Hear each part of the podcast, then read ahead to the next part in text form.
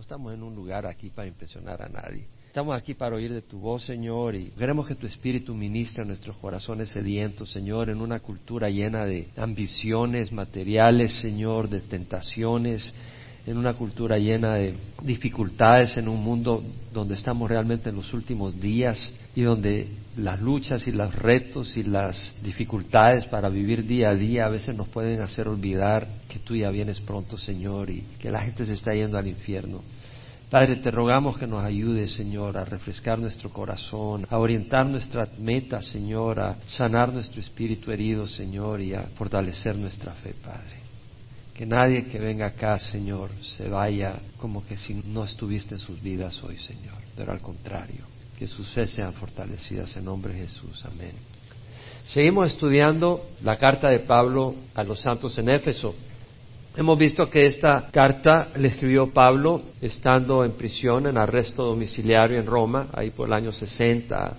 Estuvo dos años presos ahí, 60 al 62. Y de ahí escribió Efesios, Filipenses, Colosenses y Filemón. Esta carta le escribió Pablo para que conociéramos las riquezas que tenemos en Cristo Jesús, para que la iglesia en Éfeso, los santos, pudieran conocer la riqueza en Cristo Jesús. Y ahora nos toca del versículo 19 al 23, meditando en el trasfondo, porque no vamos a llegar más lejos. Y de hecho, nos podíamos quedar en el 19. Pero no quiero arrancar con el 19 sin dar el trasfondo, porque realmente es como no puedes empezar cabal en el 19. Realmente esta carta es demasiado bendecida para el corazón que está abierto a lo que Dios está revelando. Tiene tanta enseñanza si la podemos aplicar a nuestras vidas. Puede transformar nuestras vidas porque tiene unas verdades tan profundas que si las llegamos a agarrar van a transformar nuestras vidas. Y Pablo habla en el versículo 3, voy a leer del versículo 3 al 8, bendito sea el Dios y Padre nuestro Señor Jesucristo que nos ha bendecido con toda bendición espiritual en los lugares celestiales, nos ha favorecido según nos escogió, Él nos ha escogido desde antes de que creara el universo, con el propósito que fuéramos santos, es decir, sin mancha, separados, apartados para Él, sin hipocresía, sin falsedad, sin engaño, sin mentira, y en amor, porque nos ama, nos predestinó, decretó que seríamos adoptados como hijos para sí, mediante Jesucristo, porque por sí solos somos pecadores, no tenemos mérito, entonces Él provee a su Hijo, en quien tenemos redención mediante su sangre, nos ha comprado con la sangre de Jesús de la esclavitud que teníamos del pecado, la esclavitud del diablo, éramos esclavos de los lazos del diablo y éramos esclavos de la ley, ahora hemos sido liberados de la ley, porque Jesús fue hecho maldición por nosotros. Y hemos obtenido perdón de nuestros pecados según la riqueza de su gracia que Él ha hecho abundar para con nosotros, es decir, el perdón de los pecados es parte de la gracia abundante que ha hecho abundar y es parte porque hay mucho más también. Y vemos cómo fuimos sellados por el Espíritu Santo en la promesa cuando oímos el mensaje de salvación y creímos. Y ese es el mensaje de verdad. Es decir, hay un solo mensaje verdadero, hay un solo mensaje de salvación y ese, cuando lo escuchamos y creímos, fuimos sellados, es decir, Dios puso su sello en nosotros diciendo, me pertenece. Y ese sello es el Espíritu Santo que nos es dado como garantía de la redención, que dice, de nuestra herencia, con miras a la redención de la posesión adquirida por Dios para avance su gloria. Es decir, el Espíritu Santo se nos ha dado como una garantía de que Dios no solo nos llama ahora suyos y nos declara su posesión, pero que además nos va a dar el día que redima totalmente nuestras vidas de la destrucción, porque el cuerpo físico va a ser descompuesto, va a haber un día que el Señor nos va a resucitar un cuerpo nuevo. Y nos ha dado el Espíritu como garantía de que va a ser eso. Y luego vimos que Pablo habla de la fe en el Señor Jesús que tenía la iglesia en Éfeso. Y era una fe que todo el mundo hablaba de esa fe. Es decir, la vida de los efesios, de los cristianos, era real había un cambio en sus vidas. Su fe, la gente lo decía, no era una fe callada, secreta. La gente podía ver la fe de ellas manifestadas por el amor que mostraban unos a otros. Jesús dijo, en esto conocerán que son mis discípulos por el amor que se tienen unos a otros. Y veía ese amor, la iglesia de Éfeso, los santos mostraban ese amor, esa fe verdadera. Y Pablo daba gracias, a veces los pastores hoy en día o los evangelistas dan gracias únicamente si hay dinero, si le fluye el dinero. No, no, no, el corazón de Pablo era si ellos estaban caminando en la rectitud, si ellos estaban caminando en amor, si la fe de ellos era verdadera. Y Pablo ora, vemos a veces en las reuniones de oración, y no está mal que pidas por cosas tuyas, pero ¿no tienes una vida de oración personal en tu casa? Cuando nos reunimos como iglesia, está bien que traigas tus problemas, pero si lo único que me traes son tus problemas, yo digo, ¿eres tú el centro de tu vida? Tenemos que tener una mente otrocéntrica. Todos nosotros espero que clamemos a Dios cuando tenemos necesidades, pero como iglesia pensemos en otros también, pensemos en necesidades de otros, en situaciones económicas de otros, en matrimonios que sabemos que están pasando problemas, en los jóvenes, en esto, en lo otro. Tengamos una mente hacia otros. Y Pablo lo vemos acá con ese corazón pidiendo que Dios diera a los efesios un espíritu de sabiduría y de revelación en un mejor conocimiento de Él.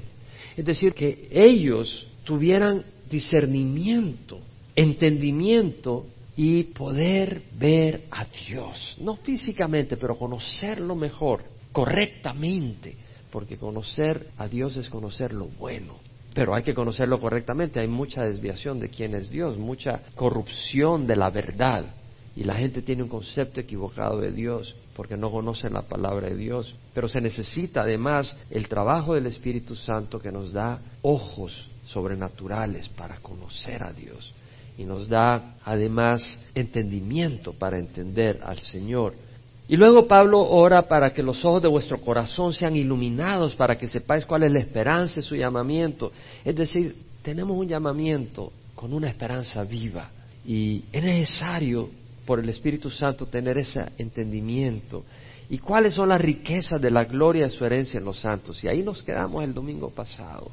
Las riquezas de la gloria de su herencia en los santos. Es decir, nosotros somos enriquecidos por la iglesia, por los santos. Hay riqueza, es una gloria, es una grandeza, es la herencia de Dios, es decir, la posesión de Dios preciosa. El tesoro de Dios somos nosotros, increíble. ¿Por qué? Porque somos hechura suya. Y tenemos que vernos unos a otros así.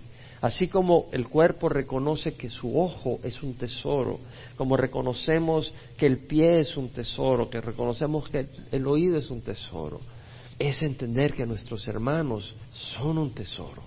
Eso es tan importante. Lo que valemos para Dios realmente es muy lindo. ¿Por qué? Porque es la palabra de Dios. Porque son verdades tan profundas Pablo dice que además su oración es para que ellos entendieran cuál es la extraordinaria grandeza de su poder para con nosotros los que creemos conforme a la eficacia de la fuerza de su poder, el cual obró en Cristo cuando lo resucitó entre los muertos y le sentó a su diestra en los lugares celestiales, versículo 20, muy por encima de todo principado, autoridad, poder, dominio y de todo nombre que se nombra no solo en este siglo, sino también en el venidero y todo lo sometió bajo sus pies y a él lo dio por cabeza sobre todas las cosas a la iglesia, lo cual es su cuerpo, la plenitud de aquel que lo llena todo en todo. Entonces vemos que Pablo está orando para que los ojos del corazón de los efesios sean iluminados, para que entendieran cuál es la extraordinaria grandeza de su poder para con nosotros los que creemos, conforme a la eficacia de la fuerza de su poder la extraordinaria grandeza de su poder. Pablo usa unos términos que nos está tratando de dar a entender algo profundo acá. Entonces Pablo acá está usando una terminología, la King James, la New King James Version dice exceeding greatness of his power. Es un verbo, exceeding. No es extraordinaria, extraordinaria es un adjetivo, pero acá realmente en el griego, y vamos a verlo, es un verbo, y lo refleja la King James y la New King James, exceeding greatness of his power, o sea, la grandeza excediéndose, porque es en participio activo, presente, la New American Standard, the surpassing greatness, la grandeza que se sobrepasa de su poder. La English Standard Version dice the immeasurable greatness of his power, o sea, la grandeza que no se puede medir de su poder. La New Living Translation dice the incredible greatness of God's power, la grandeza increíble del poder de Dios. Esto es importante. Vamos a entender por qué esto es tan importante la extraordinaria grandeza de su poder. Me voy al griego y la palabra que usa es upérbalo, megethos, dunamis. Y el upérbalo, de la palabra hipérbole, quiere decir cuando lanzas algo y va más allá de cierto punto. Eso es lo que quiere decir. Lanzar algo más allá. ¿Más allá de dónde? Más allá de algún punto. Y voy a reflexionar en eso porque Pablo en el capítulo 3 versículo 20 dice, aquel que es poderoso para hacer todo mucho más allá, mucho más abundantemente de lo que pedimos o entendemos, según el poder que obra en nosotros. El poder que obra en nosotros es tan poderoso para ir más allá de lo que podemos entender o imaginar, o pedir siquiera. Es un poder grandioso, la extraordinaria grandeza de su poder.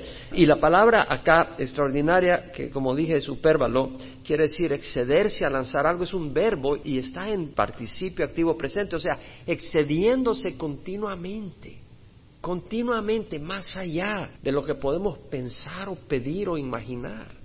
La grandeza de su poder, de su fuerza, dunamis, hay una palabra dinamita de su fuerza, de su habilidad, de su potencia para hacer algo. ¿Qué está diciendo Pablo? Que, Él ora para que los santos, y eso se aplica a nosotros, tengamos ojos para entender la grandeza del poder de Dios hacia nuestro favor. Dios pone a nuestro beneficio y disposición su infinito poder, no a la disposición de todo el mundo, sino a los que creen en Él. Eso es lo que dice. La extraordinaria grandeza de su poder para nosotros los que creemos, conforme a la eficacia de la fuerza de su poder. La palabra eficacia quiere decir aquello que logra algo, la cosa forjada, por ejemplo, el efecto. Y la palabra quiere decir capacidad, resultado, efectividad, eficiencia, lo que una acción o fuerza produce. Entonces está hablando Pablo acá de la eficacia. Estamos acá entendiendo de que esa extraordinaria grandeza de su poder es de acuerdo, o sea, ¿qué tipo de grandeza? ¿Qué tan grande es el poder de Dios a nuestro favor? Lo está poniendo a nuestro favor, a nuestra disposición, los que creemos. ¿Qué tan grande es? Dice, es de acuerdo a la eficacia de la fuerza de su poder, de acuerdo a la eficacia, a la capacidad de lograr, a la habilidad de lograr, y luego dice de la fuerza de su poder, de la habilidad de su poderío poderoso. Eso es lo que está diciendo. A la habilidad de su obra poderosa. Y esto es importante. ¿Cuántas veces en nuestra capacidad natural ignorancia o necedad hemos tratado y tratado y tratado de hacer algo y no sale adelante. Porque estamos haciendo nuestro poder. Y seguimos tratando de hacer las cosas con nuestras propias esfuerzos. Es como dicen, ayúdate que Dios te ayudará. Eso no está en la Biblia. Eso no es licencia para que seas un perezoso. Pero Dios ayuda al que no tiene fuerzas, cuando necesitas. Y muchas veces tú sigues tratando de hacer las cosas con tu propio esfuerzo sin resultado, pero no has considerado que el poder de Dios es sobrenatural y tiene poder para lo que tú no puedes hacer. Dios es poderoso. Albert Einstein, este científico que formuló la teoría de la relatividad y otras cosas, él dijo, locura o demencia es repetir algo constantemente una vez tras otra, muchas veces esperando tener un distinto resultado. Y tú en tu propia vida estás tratando de hacer una cosa con tus propios esfuerzos. Y sigues, y sigues igual. Y no hay fruto, pero sigues igual de necio. Y dice, no, busca al Señor y deja que el Señor haga. Hay que tratar una nueva estrategia. Hay que probar con Dios. Hay que darle la oportunidad a Dios para que obre en tu vida. Entrégale tu problema, hazle caso. Tú no puedes. No tienes poder o sabiduría. Tienes que obedecer la voz de Dios. Él sabe. Él es sabio, poderoso y efectivo. Yo he visto el poder de Dios en muchas maneras. Cuando trabajaba en el campo secular, yo veía a Dios trabajar en mi trabajo, haciendo cosas que yo naturalmente no podía hacer. Sobrenaturalmente Él me dio sabiduría para hacer cosas. Y se convirtieron en patentes. Pero yo no tenía miedo, porque sabía que Dios estaba de mi lado. Y veía a Dios obrar, obrar realmente. A veces me ponían retos que yo no sabía pero no tenía miedo, porque yo sabía que yo estaba en el trabajo no por el dinero, sino porque Dios ahí me tenía. Y en ese trabajo pude ver a Dios obrar sobrenaturalmente. Y personas que habían tratado de hacer las cosas que me habían pedido que hiciera, habían fracasado. Pero Dios me daba la victoria, sobrenaturalmente. Dios es poderoso. Ahora, para tratar una nueva estrategia que es Dios, tienes que abandonar tu confianza en ti mismo. Y tienes que abandonar tu pecado, porque muchas veces es tu pecado el que te impide buscar a Dios y por eso estás fracasando. Pero tienes que soltar el pecado, porque no puedes abrazar a Dios y el pecado a la vez. Isaías dice, buscad a Jehová mientras pueda ser hallado, llamadle en tanto que está cerca, abandone el impío su camino y el hombre inicuo sus pensamientos y vuélvase a Jehová, que tendrá compasión de él, al Dios nuestro, que será amplio en perdonar. Entonces hay que volverse al Señor y luego traer al Señor la situación y ver que Dios obre en la situación sobrenaturalmente. ¿Qué tan sobrenaturalmente y qué tan poderoso es el poder de Dios? La eficacia de la fuerza de su poder.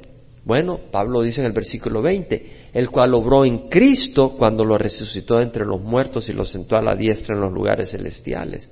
¿Cuánto y qué tipo de poder se requiere para tomar un cuerpo muerto sin vida con células en estado de descomposición y levantarlo en un abrir y cerrar de ojos, convertirlo en un cuerpo nuevo superior, capaz de atravesar paredes que no se corrompe, capaz de viajar por el cosmos sin necesidad de una nave espacial. ¿Cuánto poder se necesita? Agarrar un cuerpo muerto. Bueno, ¿cuánto poder se necesita y habilidad para agarrar una carreta de madera podrida que está abandonada, hecha en el siglo XVIII? y la encuentras en algún lugar abandonado. Y agarras esa madera podrida y la conviertes en un abrir y cerrar de ojos en una nave espacial que lleva a la luna. ¿Cuánto poder se requeriría? Mucho. Se requiere más poder para agarrar el polvo y hacer un hombre. Y se requiere más poder para agarrar un cuerpo muerto, inanimado, materia en putrefacción y dar un cuerpo nuevo y resucitado. Y eso es lo que está diciendo Pablo, que ese poder está a nuestra disposición. Eso es lo que está diciendo Pablo. ¿Cierto o no? Que ese poder está a nuestra disposición. ¿Cuál es la extraordinaria grandeza de su poder para nosotros los que creemos?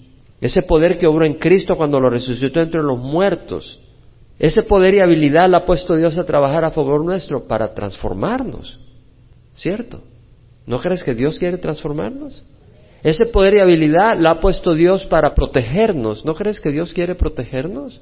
Ese poder y habilidad la ha puesto Dios para bendecirnos, ¿no crees? Bendito sea el Dios y Padre nuestro Señor Jesucristo que nos ha bendecido con toda bendición espiritual en los lugares celestiales en Cristo. Ha puesto eso para bendecirnos. Y podemos vivir una nueva vida. No podemos decir, es que yo tengo problemas con las drogas. Si puedes decir eso, pero el poder de Dios es superior. Es que yo tengo problemas porque soy sexalholic, ¿sí? O tengo problemas con la pornografía. Dios tiene mayor poder para librarte de eso. Cualquier situación que te tenga atrapado, el poder de Dios es superior. En Romanos leemos, ¿no sabéis que hemos sido bautizados en Cristo Jesús? Los que hemos sido bautizados en Cristo Jesús hemos sido bautizados en su muerte. Por tanto hemos sido sepultados con Él por medio del bautismo para muerte, para que así como Cristo resucitó entre los muertos por la gloria del Padre, así nosotros andemos en novedad de vida. ¿Qué está diciendo? Que el mismo poder, Pablo lo está diciendo en Romanos 6. ¿No sabéis que los que hemos sido bautizados en Cristo Jesús hemos sido bautizados en su muerte? Por tanto hemos sido sepultados con Él por medio del bautismo para muerte, para que así como Cristo resucitó entre los muertos por la gloria del Padre, así nosotros andemos en novedad de vida. Es decir, podemos andar en novedad de vida por ese poder que resucitó a Cristo de la muerte. Está disponible ese poder. Dios tiene más que suficiente poder para levantar al drogadicto de su adicción, para levantar al derrotado del suelo, al inmoral de la inmundicia, al débil de los brazos de fornicación. Tiene poder para lavar nuestra mente morbosa, poder para remover amargura y resentimiento que pueda atrapar tu corazón, para sanar el alma herida, para darle descanso y paz a tu espíritu, poder para romper las cadenas del temor, para conseguirte un trabajo, para resolver tu problema, para suplir tu necesidad, cualquiera que sea. ¿Podemos decir amén?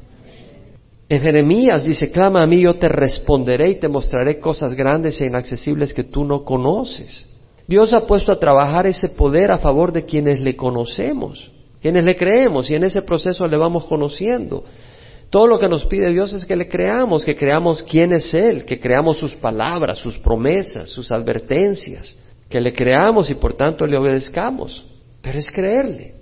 En Romanos 5, 1 al 3 dice, habiendo sido justificados por la fe, tenemos paz para con Dios por medio de nuestro Señor Jesucristo, por medio de quien tenemos entrada por la fe a esta gracia en la cual estamos firmes. Tenemos entrada al favor de Dios, inmerecedero por la fe. ¿Y no crees que necesitamos el poder de Dios en nuestras vidas?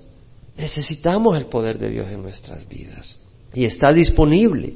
Aquí lo dice la palabra del Señor tenemos que creer. Tenemos que creer que ese poder está disponible tenemos que creerle a Dios. Y vemos de que sentó a Jesús, ese poder del Padre, lo sentó a su diestra en los lugares celestiales. Cristo está a la diestra del Padre, que quiere decir que Él está gobernando a la diestra de Dios. Y luego dice, muy por encima de todo principado, autoridad, poder, dominio y de todo nombre que se nombra no solo en este siglo, sino también en el venidero. Cristo está muy por encima. Bueno, me fui a la traducción en inglés. Todas las traducciones en inglés lo dicen far above, muy por arriba. Dios sentó a Cristo muy por encima de todo. Está muy por encima, muy arriba de todo principado, autoridad, poder, dominio y de todo nombre que se nombra. De todo principado. Arque. La palabra arque quiere decir principio, principado, origen, lo primero. Y se refiere también a líderes, porque son el primero del grupo que está guiando el grupo. Se refiere a gobernantes, a magistrados. Se refiere a personas que lideran un grupo, como por decir el capitán de un ejército. Y se puede aplicar a demonios y a ángeles que tienen personas bajo su autoridad. Hay demonios que tienen autoridad sobre otros demonios. Están organizados. Jesús está muy por encima de toda cabeza humana y en los cielos. Está por encima de todo dirigente angelical o diabólico. Si está por encima de ellos, como dice Romanos, si Dios por nosotros, ¿quién contra nosotros? ¿Te has puesto a pensar? Si Jesús está encima de toda gobernante, todo principado, de toda cabeza, de todo demonio, muy por encima. Si Dios está por nosotros, ¿Qué importa que un enemigo, un demonio o Satanás mismo esté contra nosotros? Si Dios está por nosotros, si le hemos hecho nuestro Señor. Y está por encima no solo de todo principado, dice, y de toda autoridad. Y la palabra autoridad en el griego es quiere decir poder o autoridad en el sentido de poder para escoger o elegir, la persona con autoridad puede juzgar y dar sentencia condenatoria o absolutoria. Se aplica a una autoridad civil, un gobernante, un magistrado. Jesús está por encima de toda autoridad, de todo juez. Y si Dios no nos condena, si Jesús nos absuelve, ¿qué importa que hayan autoridades inferiores que nos juzguen y nos condenen? Jesús está por encima de toda autoridad y Él nos absuelve por su sangre. No dice Romanos, ¿quién acusará a los escogidos de Dios? Dios es el que justifica. ¿Quién es el que condena? Cristo Jesús es el que murió, más aún el que resucitó y está a la diestra del Padre y que intercede por nosotros. Es decir, Jesús está por encima de todo juez y Él nos absuelve si estamos cubiertos con su sangre. Jesús está por encima de toda autoridad, de todo principado, de todo capitán. ¿Y qué quiere decir? Que su palabra tiene autoridad sobre toda autoridad. Si Él tiene autoridad sobre toda autoridad, su palabra tiene autoridad sobre toda autoridad. Y mira lo que dice, cuando regresaron los setenta, felices que los demonios se le sometían. Y Jesús les dice, yo veía a Satanás caer del cielo como un rayo. Mirad, os he dado autoridad para hollar sobre serpientes y escorpiones y sobre todo el poder del enemigo, y nada os hará daño. Pero no os regocijéis que los espíritus se os sometan, más bien regocijaos que vuestros nombres están escritos en los cielos. Pero qué lindo que el Señor dice, os he dado autoridad para hollar sobre serpientes y escorpiones y sobre todo poder del enemigo. Y si Jesús nos da esa autoridad, ¿tú crees que la puede rebatir un demonio? No. Por eso nosotros podemos ir y si ver a una persona que está poseída, liberarla, porque hemos recibido autoridad para hollar sobre serpientes y escorpiones y sobre todo el poder del enemigo. Y Satanás tiene que aceptar esa palabra. Ahora, esa autoridad está para el que cree. Si tú no crees, y si no has puesto la fe en Jesús, te va a pasar como ocurrió en Éfeso, que unos endemoniados golpearon a unos judíos que predicaban en Jesús, que conocía a Pablo. dice, bueno, a Pablo lo conocemos a Jesús, pero a ti no. Y le dieron una buena sopapeada a esos hermanos. Realmente ellos no tenían un conocimiento de Cristo. Y vemos que le ha dado a Jesús esa posición que está arriba de toda autoridad, de todo principado y de todo poder. Y esa palabra es dunamis. De ahí viene la palabra dinamita, quiere decir habilidad también y poder para hacer algo. El enemigo tiene fuerza y tiene astucia, pero el poder de Dios es superior, ¿no crees? Él está sentado a la diestra por encima de todo poder. Yo me pregunto, ¿cuánta más poder tiene una bomba atómica que un cohete que se reviente el 4 de julio o en diciembre, en Navidad? No lo puedes comparar. Y el poder de Dios es mucho más superior que el poder de los demonios o de cualquier enemigo tuyo que el de una atómica comparado con un cohete del 31. El poder de Dios es increíble. ¿Cuánto poder tiene Dios? Imagínate, creó el universo en seis días. En el principio existía el verbo, el verbo estaba con Dios, el verbo era Dios, y Él estaba en el principio con Dios. Todas las cosas fueron hechas por medio de Él, y nada de lo que ha sido hecho ha sido hecho sin Él. Él hizo todo, el universo. Por la palabra de Jehová fueron creados los cielos, y todo su ejército por el aliento de su boca. Él habló y fue hecho y él mandó y todo se confirmó. Dios ha creado todo por el poder de su palabra. En Hebreos leemos que Él sostiene todas las cosas por la palabra de su poder. Constituyó a Jesús heredero de todas las cosas, del universo. Él es el resplandor de su gloria, la representación exacta de su naturaleza, dice Hebreos. Y sostiene todas las cosas por la palabra de su poder. Dios ha puesto ese poder a nuestro favor el poder de Dios. Y Jesús nos ama. No es un poder para hacer maldad. Dios no nos da ese poder para hacer maldad. Lo dispone si nos conectamos con Él y estamos involucrados en su voluntad. Ese poder está allí y tiene poder para actuar y mover corazones y hacer cosas y liberar el Señor dijo, no se venden dos pajarillos por un cuarto y sin embargo uno de ellos cae a tierra sin permitirlo vuestro Padre hasta los cabellos de vuestra cabeza están todos contados. No os preocupéis, vosotros valéis más que muchos pajarillos. Ese poder no está en manos de un déspota, sino de un Padre amoroso y nos da ese poder a nosotros. O sea, somos canales donde Él puede mostrar ese poder en nuestras vidas. ¿Cómo se manifiesta ese poder? En Pablo, en su debilidad tenía el aguijón de la carne y decía, Señor, libérame de esto, no lo aguanto. Le digo, mi poder se manifiesta en la debilidad. Pablo no tenía fuerzas para caminar con eso y dependió del Señor y el Señor lo sostuvo. Tal vez ese poder se va a manifestar en sostenerte a ti en una prueba, porque Dios quiere transformarte a ti. O tal vez ese poder se va a manifestar en sacarte a ti de esa prueba. Tal vez hay una situación imposible, difícil, y viene el Señor y te da fuerzas para que en esa situación tú seas transformado. O sobrenaturalmente te saca de esa situación. Pero Dios tiene un poder a favor de aquellos que le amamos. Y vemos que está sobre todo dominio, y la palabra dominio es curiotes. Curiotes viene la palabra curios, que quiere decir Señor. Dominio es señorío, alguien que es dueño de una región, de una área. Y el Señor está encima de todo dominio de todo gobernante, del presidente de tu país, del alcalde, del jefe de tu trabajo. Él está encima de todo y de todo nombre que se nombra no solo en este siglo, sino también en el venidero. Y luego dice, y todo lo sometió a sus pies. Y él lo dio por cabeza sobre todas las cosas a la iglesia. Todo lo sometió bajo sus pies. Todo está bajo la autoridad de Jesús.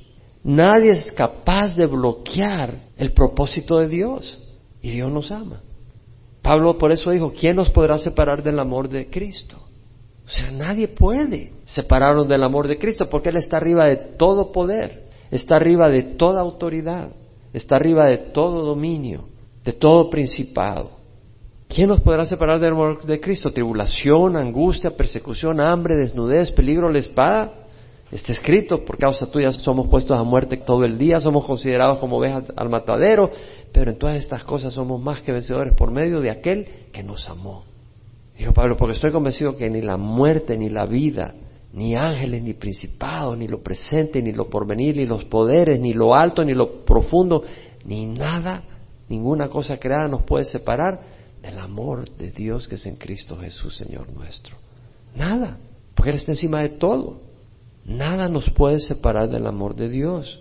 Y luego dice, Él lo dio por cabeza sobre todas las cosas a la iglesia, la cual es su cuerpo. La iglesia es el cuerpo de Cristo. Es el cuerpo de Cristo. Somos la herencia de Dios, el tesoro de Dios. Como estudiamos en el versículo 18, somos el tesoro precioso, la posesión de Dios. Y nosotros hemos sido bendecidos con la herencia de los santos. Los santos son una bendición para nosotros. Cuando digo los santos no digo San Pedro, San Juan, estamos hablando de la iglesia, cada uno. Por eso hablaba el domingo pasado la necesidad de servir en la iglesia, de ser un instrumento de Dios en la iglesia, de no privar a la iglesia de los dones que Dios te ha dado a ti y de tu persona, porque Dios ha derramado en ti su Espíritu Santo para bendecir a otros. Y Pablo aquí habla de nuevo del cuerpo, que Jesús es la cabeza, veamos que la cabeza no es el Papa, tampoco es Jack Smith o Jaime. La cabeza de la iglesia es Cristo, no es una organización, es Cristo. Y su cuerpo es la iglesia, la iglesia es su cuerpo. Somos el cuerpo de Cristo, los brazos de Cristo, para abrazar y consolar en amor puro. Somos las manos de Cristo para levantar con ternura al caído. Somos los ojos de Cristo para voltear a ver con amor al despreciado. Somos los oídos de Cristo para escuchar compasivamente al afligido. Somos los labios de Cristo para dar palabras limpias de aliento al deprimido. Si somos el cuerpo de Cristo, Cristo debe habitar en nosotros. Cristo habita en nosotros, pero lo dejamos a Él, que es la cabeza, mover sus miembros. Los miembros deben de ser movidos por la cabeza. Y por eso Pablo dijo, con Cristo he sido crucificado, ya no soy yo el que vive, mas Cristo vive en mí. La vida que vivo en la carne la vivo por fe en el Hijo de Dios que me amó y se entregó a sí mismo por mí. Cristo debe de vivir en nosotros. Debemos de dejarlo vivir en nosotros. Somos mensajeros de Cristo, representantes de Cristo. Versículos que me encantan y he dado mensajes sobre estos dos versículos que voy a mencionar ahora. Cuando Jesús en la sinagoga de Nazaret dice, el Espíritu de Dios está sobre mí porque me ha ungido para anunciar el Evangelio a los pobres, me ha enviado para proclamar libertad a los cautivos y la recuperación de vista a los ciegos, para poner en libertad a los oprimidos y para proclamar el año favorable del Señor. Y el domingo que resucitó le dijo a sus discípulos, como el Padre me ha enviado, así os envío. recibid el Espíritu Santo. Eso nos envía con el Espíritu Santo para llevar el Evangelio de salvación ¿Quién de ustedes ha sido canal del Evangelio de Salvación y ha visto a personas recibir a Cristo? ¿No es hermoso saber que hay vidas transformadas radicalmente? Yo recuerdo cuando hice un viaje a Guatemala, mi primer viaje a Centroamérica, habiendo conocido al Señor, y recuerdo que evangelicé a una persona que lo conocí, tuve la oportunidad de saludarle, creo que fue la única vez que lo vi, y nunca se me olvida, con gran pasión al hombre le empecé a compartir y a compartir y a compartir. Y como después de una hora recibió al Señor y a los cuatro meses murió. Pero la esposa estaba convencida, porque la esposa también vino al Señor, que ese hombre había recibido a Cristo. Y era fue en Guatemala. Había recibido a Cristo. Somos mensajeros de un mensaje de vida eterna. Hay poder en el mensaje que tenemos. Es decir, si entendemos el poder del Evangelio y la realidad de la situación de las personas que están sin Cristo, vamos a vivirlo. Poder para liberar personas atrapadas. Y luego dice, todo sometió bajo sus pies y él lo dio por cabeza sobre todas las cosas la a la cual es su cuerpo, la plenitud de aquel que lo llena todo en todo. Habla de la iglesia, que es su cuerpo, y luego menciona que la iglesia es la plenitud de aquel que lo llena todo en todo. Y aquí ayuda realmente meterse al griego, porque ¿qué quiere decir Pablo acá que la iglesia es la plenitud de aquel que lo llena todo en todo? Y la palabra pleroma quiere decir llenura, lleno, es un sustantivo. El significado puede ser algo que ha sido o será llenado de contenido y se puede aplicar a un barco. Pleroma puede significar un barco en el sentido que va a ser llenado de marineros y de carga. O un barco que ya ha sido cargado con carga y está lleno con sus marineros y van a alta mar. Ese es pleroma. O puede ser el contenido con que llenas un barco. El contenido o el vaso que va a ser llenado o que está lleno. Algo completo, un vaso completo o el tiempo completo, la plenitud de los tiempos. Y lo que está diciendo acá es que la iglesia, el cuerpo de creyentes genuino, es un vaso lleno de aquel que lo llena todo en todo.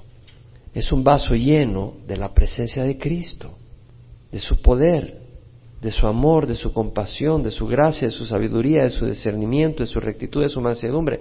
La iglesia en su totalidad, no un miembro. Por eso es tan necesario todo el cuerpo.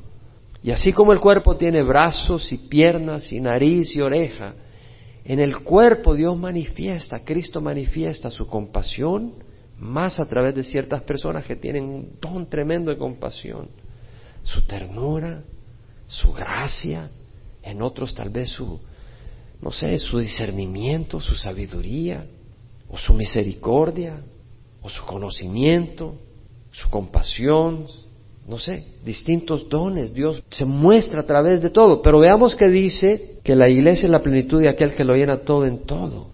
El que lo llena todo en todo. ¿Cuándo has visto un ser humano que llene todo? Cristo es de origen divino. Es el único que puede estar en todos los creyentes. Es el único que puede llenar a su iglesia. Porque la iglesia está en todo el mundo. Hay creyentes en Irak, en Irán, algunos siendo decapitados, en Sudán, en Argentina, México, Canadá, Europa, por todo el mundo. El único que lo llena la iglesia es Cristo. Ningún ser humano, por más bueno que sea al morir, va a llenar a su iglesia. Solo Cristo puede llenarla. Y vemos el origen divino del Señor. Es importante que reflexionemos, hermanos, en estas palabras. Dios ha puesto a nuestras vidas poder a la disposición. Ahora, si tú quieres poder para hacer tus planes, no creo que están a la disposición. Pero si estamos buscando de Dios, mis metas van a ser las metas de Dios. Y mis deseos van a ser los deseos de Dios. Dice la Biblia, es Dios quien pone en vosotros tanto el querer como el hacer para su beneplácito. Y si nosotros dejamos que Dios ponga en nosotros sus deseos, nos dará el poder. Es Dios quien pone en nosotros tanto el querer como el hacer para su beneplácito. Él pone la capacidad. Él nos da el Espíritu Santo. Cierra los ojos. ¿Hay alguna área en tu vida que necesita ser transformada? ¿Alguna necesidad donde tú has estado en tus esfuerzos? Nunca se me olvida, estaba sufriendo con dolores de espalda ahí por 1983. Resultó que llevaba a mi pequeño en mis brazos en Georgia donde vivía y me caí en una roca. Y no lo solté, me quedé con él en mis brazos y casi me quiebro la espalda. Y pasaba con dolor como por un año. Los médicos no podían ver ningún problema, pero mi dolor era real. Y un día, mientras trabajaba en Westinghouse, un día, con tanto dolor en la espalda, me levanté de la silla y digo, Señor, mi espalda, es que no aguanto. El Señor me dijo, nunca me has pedido. Y ahí me quitó el dolor. Y no me volvió. A veces vamos donde el médico, a veces buscamos medicinas y realmente no hemos buscado al Señor. Tal vez tienes una necesidad. Yo no sé cómo funciona, no tenemos que entender cómo funciona. Tal vez tienes un hijo difícil o una situación, una relación. Clama al Señor. Dios tiene poder. Yo sé que Dios también da libertad a las personas, no puede forzar a las personas, pero Dios tiene poder también. Trae tu situación. ¿Necesitas trabajo? Dios te puede sacar trabajo cuando menos lo piensas, del aire, de la arena. ¿Dónde necesitas ver el poder de Dios en tu vida? Cierra los ojos y piensa. ¿Dónde necesitas ver el poder de Dios en tu vida? Ayer pensaba, fuimos a la conferencia de misiones y decía, Señor, ¿qué es lo que más quiero? Porque creo que alguien mencionó eso en la conferencia. las metas, esto y lo otro. Y decía, Señor, realmente tengo una sola meta. Me queda poco tiempo, no sé cuántos años, no sé cuántos días. Lo que quiero es que sea glorificado tu nombre en mi vida. No me importa cómo, pero glorifícalo. O sea, mi sueño no es, Señor, quiero llegar a tal lugar, o Señor, quiero vivir en tal lugar, o quiero, no, lo que tú quieras, pero glorifícate. Y lo que me has dado, úsalo, Señor, que no vaya a la tumba sin ser usado. Por eso me muero por terminar mi libro de creación y evolución que estoy empezando a escribir. Digo, Señor, me has dado mucho en esta área y yo quiero, quiero usarla para tu gloria. No me lleves antes de hacer esto, porque yo quiero escribir esto que tú me has mostrado, Señor, es tan lindo. Quiero que otros puedan ver tu gloria. Alíñate con los propósitos de Dios. Mira lo que pedía Pablo, que tuviera la iglesia en Éfeso un espíritu de sabiduría y de revelación para un conocimiento más correcto de Dios. El corazón de Pablo era el reino de los cielos. Si nunca has recibido a Cristo, recíbelo, porque Él tiene poder. Has tratado de guiar tu vida con tus propias luchas y conocimiento. ¿Qué tal si le entregas tu vida al Señor?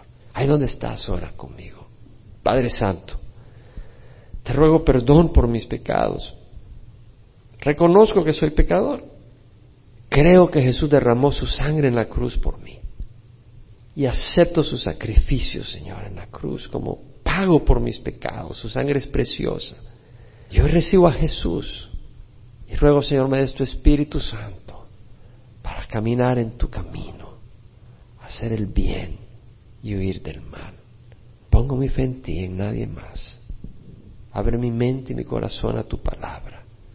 Dame tu espíritu para servirte. En nombre de Jesús, amén.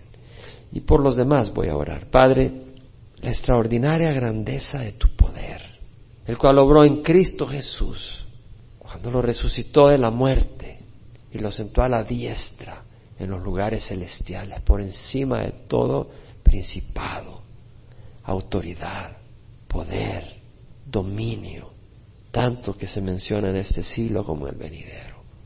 Señor, necesitamos tu poder. Necesitamos tu poder para que transforme nuestras vidas.